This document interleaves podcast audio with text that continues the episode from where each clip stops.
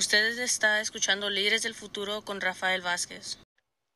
Y bienvenidos, bienvenidas una vez más. Mi nombre es Rafael Vázquez y este es su programa Líderes del Futuro.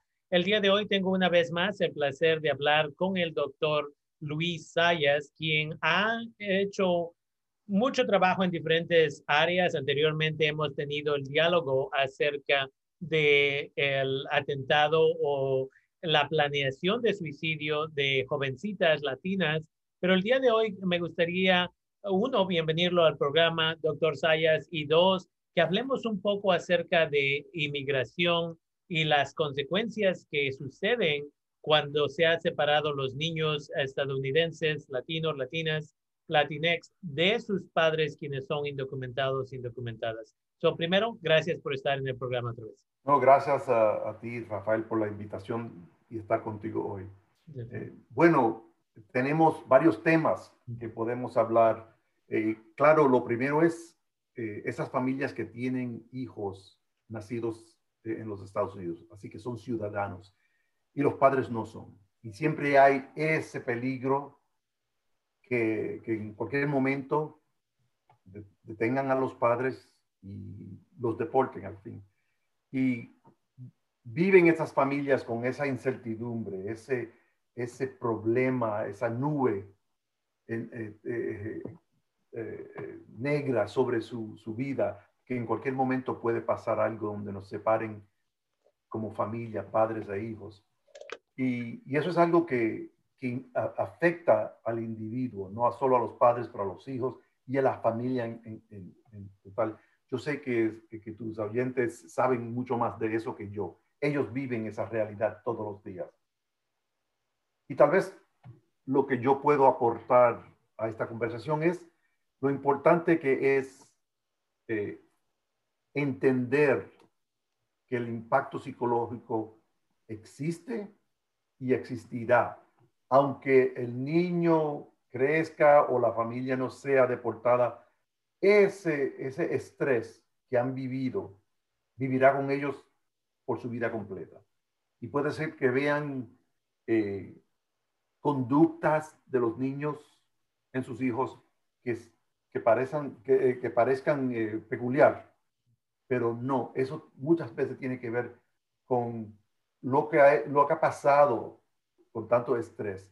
Y sabemos también que el estrés afecta el, el, cuerpo y cómo los niños pueden, eh, eh, su cuerpo puede batallar el estrés y, causa problemas de, salud. Así que es importante que padres sepan eso y que si el niño muestra algunas conductas que sean, parezcan sospechosas, digamos, eh, es bueno que vayan y, y busquen ayuda.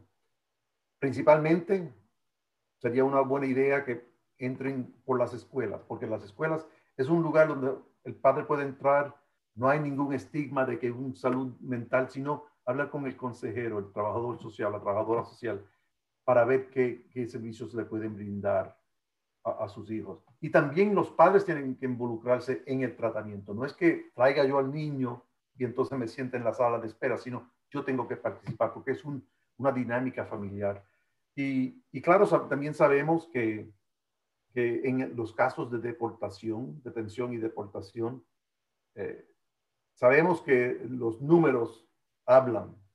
Y los números es que eh, cuando una, una familia retiene a un abogado para, para que, que, que los defienda contra la, la deportación, tienen un promedio de 87% de posibilidad que puedan ganar el caso. Pero cuando no tienen eso, eh, entonces hay la, la, la, la, gran posibilidad de que sean deportados. Aunque así que es, es una inversión enorme, son de miles y miles y miles de dólares, pero tal vez será una de las mejores inversiones que pueden cuando se enfrentan a ese momento de la deportación.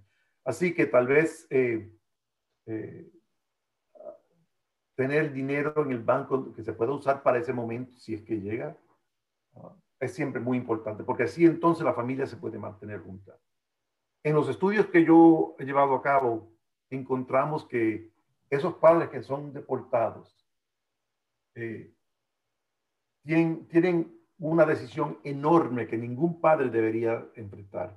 Es, me llevo a mi hijo a mi país natal, que no es el país natal de sus hijos, sino el país natal de, sus, de sus, padres, ah, porque los niños son estadounidenses. O la otra decisión es, los dejo atrás, con, sean con parientes que lo van a amar, lo van a querer como lo suyo, o tal vez con, con, eh, con, con amistades que puedan ayudar al niño. Pero no es lo mismo, sabemos que no es lo mismo eh, estar al lado de tu hijo, tu hija, y, ayudarlos. Aunque tenga, y aunque digas, bueno, es mejor que se queden en, California porque allí pueden, tienen servicios médicos, educación, porvenir, etc. Eh, pero los extraños. Así que es una decisión que, como digo, ningún padre debería, debería tener que enfrentarse. Y, es, y es posible que eso pase. Así que es importante también que la familia se prepare para ese momento. En los estudios que hemos llevado a cabo, eh, sabemos que cuando llegan el niño, en, el caso de, de los estudios a México, entonces ahí hay situaciones donde los otros niños se burlan de ellos porque no hablan bien el español, no conocen eh, el, digamos, la manera de, actuar cotidiana en, la, en la, comunidad uh, mexicana. Y, y, el niño se siente que tal vez ahí él no, él no pertenece a ese lugar. Pero tampoco pertenece a los Estados Unidos porque ya echaron a mis padres. Y entonces, ¿dónde están? Están sin Estado. Están sin, son o exiliados en, en otro país o huérfanos en los Estados Unidos cuando su padre se va. Así que es difícil para los niños y tenemos que tomar eso en cuenta. Y es, eh, una vez más, esto es importante, siempre hablo acerca de preparación, siempre hablo acerca de tener seis a ocho meses de dinero ahorrado eh, para emergencias. Uno no sabe cuándo la migra nos vaya a llegar. Estamos en octubre, que es unas dos semanas más o menos antes de las elecciones.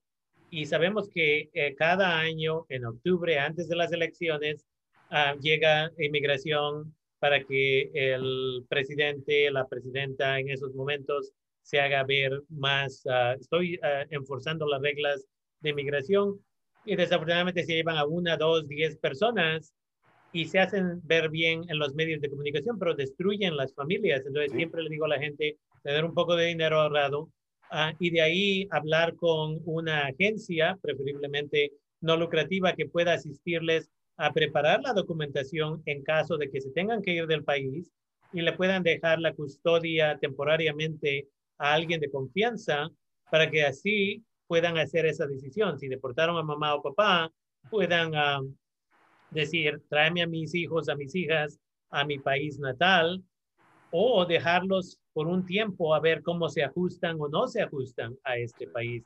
You 24 años que he estado trabajando en mi comunidad, he visto ambos ejemplos. Padres que mandan a traer a sus hijos, sus hijas, y he visto ejemplos de muchachos, muchachas que ya están en los 13, 14 años y dicen, yo no voy a ese país. Yo nací aquí, yo me quedo aquí, me voy a quedar con la tía fulana de tal, aunque yo tenga que ir a trabajar desde ahorita, en el verano o cuando sea, pero yo no me voy de regreso a ese país pero termina habiendo hasta cierto punto, como usted dice, un poco de rencor también a veces contra sus padres. Oh, me abandonaste. Sí. O ¿para qué me trajiste a este país que no es mi país? Entonces, a veces eso daña la relación entre padres y madres de familia, pero de una manera u otra, como usted dice, es acerca de prepararse en caso que, es como aseguranza, la compramos la aseguranza del carro en caso que alguien vaya a chocarnos o chocamos con alguien, ah, preparamos todo este plan en caso que nos vaya a agarrar la migra, nos vayan a deportar, nos vayan a lo que sea. Entonces es importante lo que usted menciona. Ahora, ¿qué es lo que usted recomendaría? Porque aunque su estudio se enfoca mucho en los hijos, hijas de padres que estuvieron en manos de inmigración, Ah, también tenemos muchos ah, jóvenes, jovencitas que llegaron a la frontera en el 2015, 16, 17, y de ahí inmigración los dejó salir con un ah, amigo de familia, con un tío que tiene tal vez papeles, y se vinieron a vivir con esa persona y ahora están teniendo problemas porque sus padres tal vez se quedaron en el país de origen. ¿Qué tipo de servicios se les debe de ofrecer en la escuela, en la comunidad, a esos jóvenes y jovencitas que están esperando si van a calificar o no para el asilo político? Y, no son solo las niñas, los niños, pero también sus eh, eh, padres, porque en algunos casos llegaron los niños solos, los, de lo que se llaman eh, unaccompanied minors, menores de edad que vienen sin, sin no acompañados.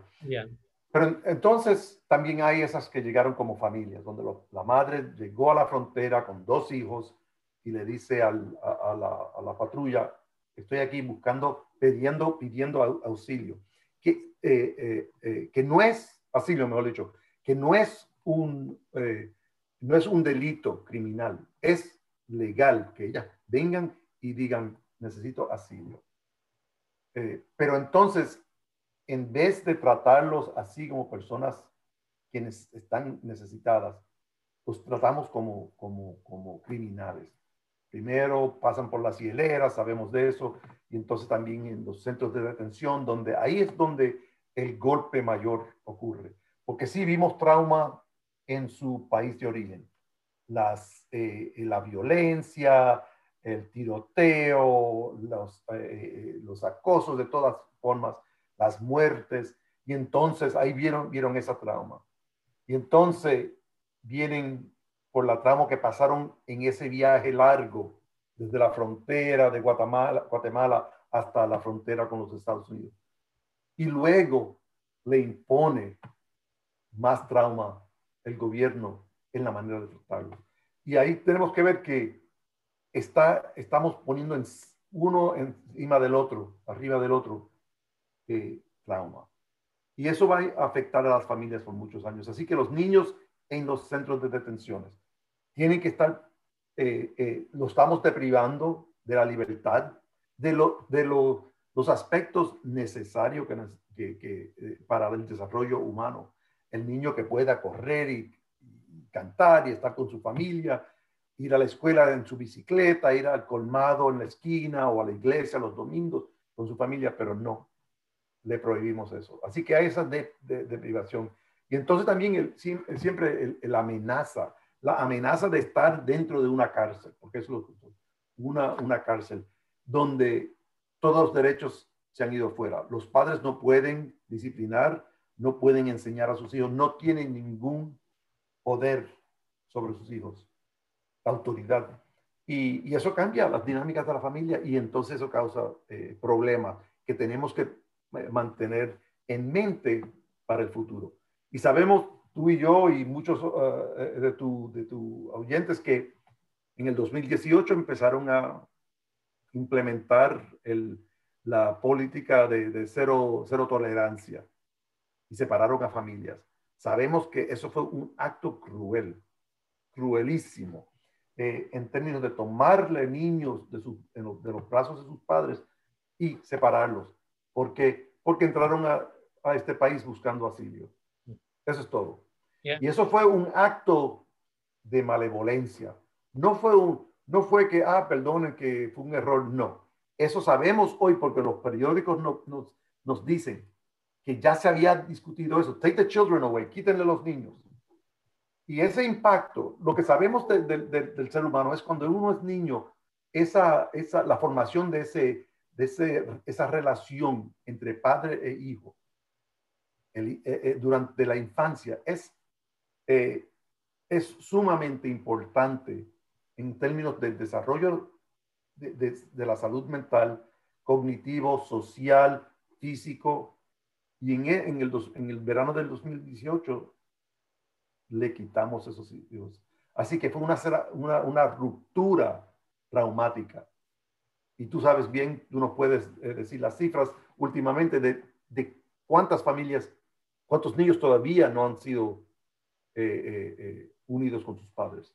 Definitivamente. El periódico The New York Times, al mismo día de hoy, 21 ah, de octubre del 2020, nos dice que 545 niños que fueron separados de sus padres ahora no pueden encontrar a sus padres, madres de familia. Entonces, ¿qué va a suceder con esos niños y niñas? Y los separaron hace tres, cuatro años. El daño que se les ha hecho a esos niños, a esas niñas. Entonces, esto me lleva una, una vez más a cuánto trabajo se va a tener que hacer. Vamos a decir que los vuelven a juntar con sus familias. ¿Cuánto trabajo se va a hacer para poder asistir a esas familias a sanar esa separación? Porque algunos de esos niños, ah, dice el reporte que 60 de esos niños, niñas, eran menores de 5 años cuando fueron separados, separadas.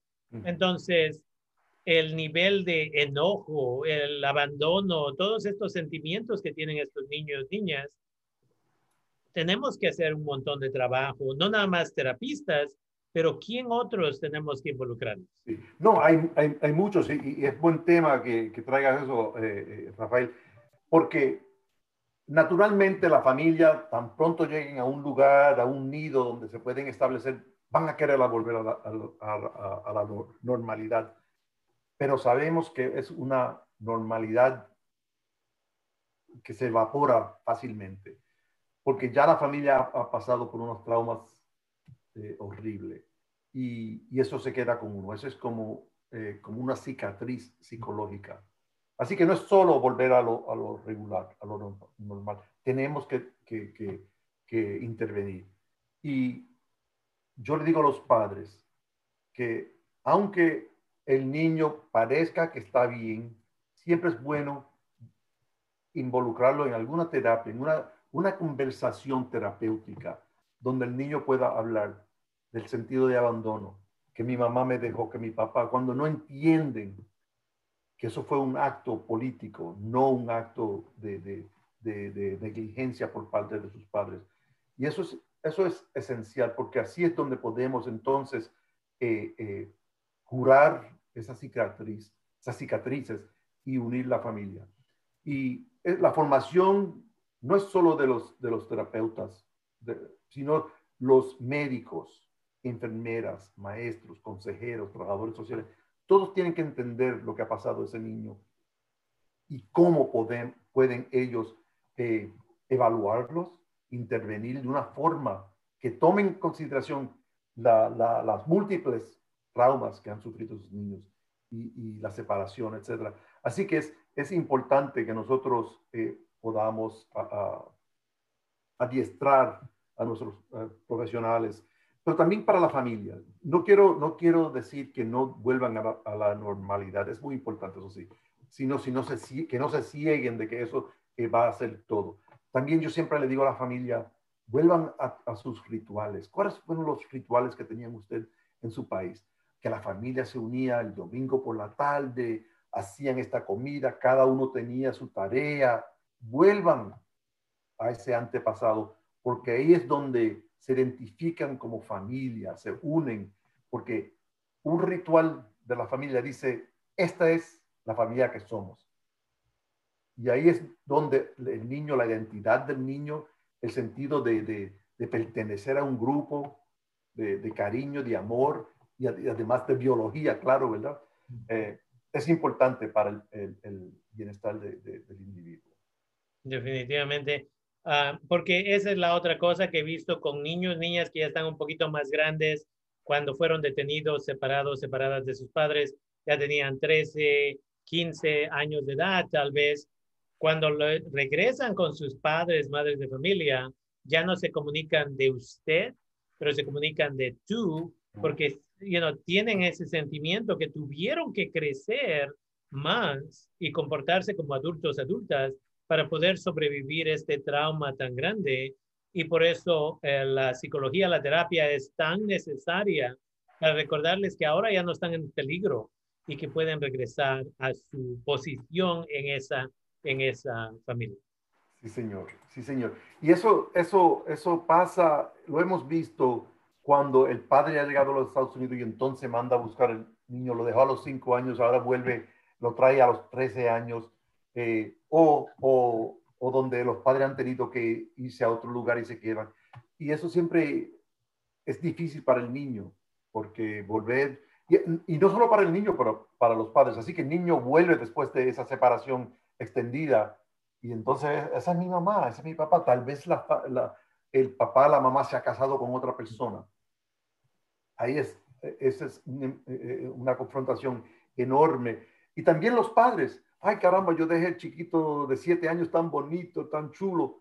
Y ahora llega este apestoso de 14 años que tiene pelo en sus cuerpos y en su cuerpo y, no sé. Así que eso es, es una parte de, de, lo, de la adaptación y cómo se tienen que unir y ver que, que van a haber eh, dificultades, pero también dificultades que se pueden, se pueden sanar a través de terapia, intervención, comunicación, claro, como hemos hablado anteriormente.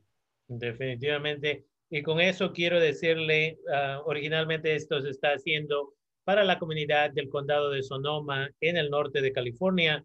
Si usted necesita llamar porque está sufriendo de ansiedad, puede llamar al 707-565-2652. Esa es la línea gratis y privada de 10 de la mañana a 7 de la noche, los siete días de la semana. Si usted necesita porque tiene ansiedad, tiene preocupación acerca de los incendios, acerca de COVID, acerca de lo que sea, puede llamar a ese número. Y si está buscando terapia para su familia, puede llamar a Humanidad Terapia y Servicios de Educación al 707-525-1515, 707-525-1515 para el condado de Sonoma. Y recuerde que hay apoyo que podemos todos, todas sanar. Y con eso me gustaría agradecerle a usted, doctor Sayas, por tomarse el tiempo uh, y de veras dedicar parte de su vida a hacer estos estudios, a buscar las historias de la gente para de así determinar qué apoyo será necesario para darle a estas personas que están sufriendo. Y en general, todos los que migramos pasamos algún trauma, ah, sea que venimos con papeles o sin papeles, y es acerca de reconocerlo y de ahí trabajar en ello. Entonces, gracias por tomarse el tiempo y estar conmigo el día de hoy. No, gracias a, a, ti, Rafael, por la invitación y la oportunidad de, de hablar. Y esto es parte de lo que yo siento que es mi vida, es para servir, y aquí estoy para servir a la comunidad nuestra. Definitivamente. Muchas gracias.